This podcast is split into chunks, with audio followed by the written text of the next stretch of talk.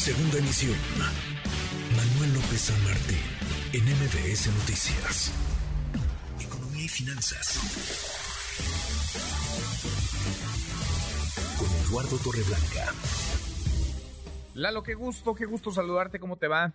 Igualmente me da mucho gusto poder saludarte, Manuel, y poder saludar a las personas que nos escuchan. Buenas tardes. Muy, muy buenas tardes, Lalo. El maíz transgénico, qué tema este, qué temazo, parece muy lejano, pero no puede impactar directamente a millones de, de mexicanos. El maíz transgénico y, claro, la relación con Estados Unidos. Ya está, ya está, de hecho, eh, este, afectando de alguna manera nuestra relación con Estados Unidos porque evidentemente los productores de este maíz en la Unión Americana pues no están totalmente de acuerdo con la eh, decisión del presidente de no importar más maíz amarillo transgénico de Estados Unidos a partir del primer día del año 2024. Eh, presiona nuestra relación comercial con Estados Unidos en un asunto que está lejos de poder encontrar una solución eh, rápida. Estamos importando en general 18 millones de toneladas de maíz, de maíz eh, eh, tanto amarillo como blanco. Ahorita vamos a hablar fundamentalmente del amarillo. Del amarillo son 17 millones. Lo venimos importando y consumiendo. Satisfacemos nuestras necesidades fundamentalmente trayendo ese maíz de Estados Unidos. Y lo venimos haciendo desde hace muchísimos años.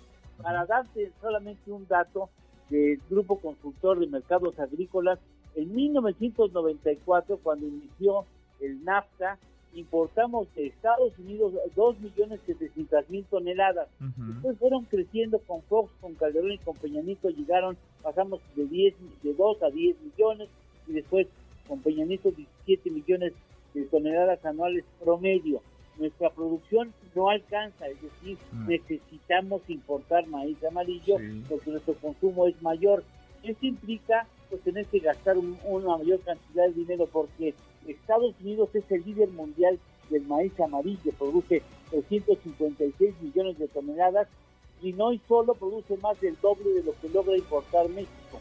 Así es que traerlo, eh, maíz que no sea transgénico, es más costoso y tendrá fuertes presiones al sector pecuario que utiliza este maíz para alimentar a los animales que posteriormente podrán ser sacrificados y consumidos por seres humanos.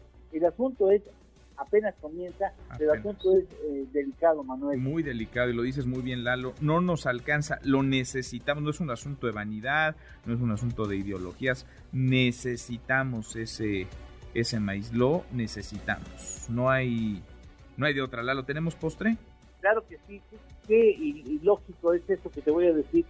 Es más barato, 1.232 pesos más barato, llevar una tonelada de maíz blanco de Sudáfrica a la península de Yucatán que, llevarla del Bajío mexicano a la península de Yucatán. Qué Qué absurdo. Más caro de México a México que de Sudáfrica a México y lógico, es, un asunto que podría corregirse. Hay que revisar que estamos haciendo mal, porque eso no, no es lógico. Pues no, Es, lógico no es lógico. No es lógico, lo dices. Abrazo grande, gracias Lalo. Igualmente, Manuel, buenas tardes, buen provecho. Muy buenas tardes, es Eduardo Torres. MBS Noticias.